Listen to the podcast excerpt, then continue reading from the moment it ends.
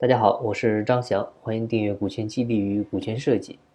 我看到有朋友留言在问退出机制的问题，啊，搞不懂退出机制到底包含哪些。其实退出机制的意义呢，相当于是把丑话说在前头，啊，在刚开始合伙的时候呢，就想好如何散伙，啊，如何去分家，啊，很多时候，嗯，社会上有这么一种说法，就不建议好朋友、好兄弟去合伙开公司。啊，其实很大程度上就是因为，一个是公司创业成功的概率呢是很低的，啊，基本上是不到百分之五。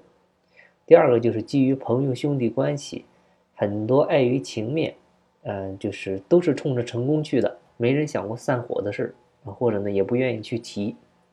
但是呢，等真干不下去的时候，就会互相埋怨啊，就会产生矛盾啊，所以呢更会影响朋友兄弟情谊。所以呢。呃，我们建议越是好兄弟，越要把丑话说在前头，啊，越要提前定好退出机制。退出机制定好的目的呢，它不只是在于散伙的时候不产生纠纷，啊，更是在于为你下一次的合伙打好基础，还有下一次合伙的一个可能性。那定不好的话，你可能朋友都做不成了，啊，其实退出机制呢，无非就是约定好各种退出的情形，怎么退。怎么退？无非就是约定在哪个阶段，按照什么价格来退。像退出机制啊，退出情况的话，它有很多。你比如辞职、辞退啊、退休、死亡、离婚啊等等。啊，离婚这个我们这里提一句，因为它是和婚姻法挂钩啊，这个婚后财产各属一半，所以呢需要约定好股权呢不可分割啊，不能你离婚了，这个股权呢还得去给你变更一半到你老婆身上。公司呢还多出一个股东来，这不乱套了吗？所以约定在哪个阶段呢？就是一般做股权激励的话，我们有设定等待期、行权期、禁售期、解锁期，不同阶段呢对应不同的情形，退出价格呢也不一样。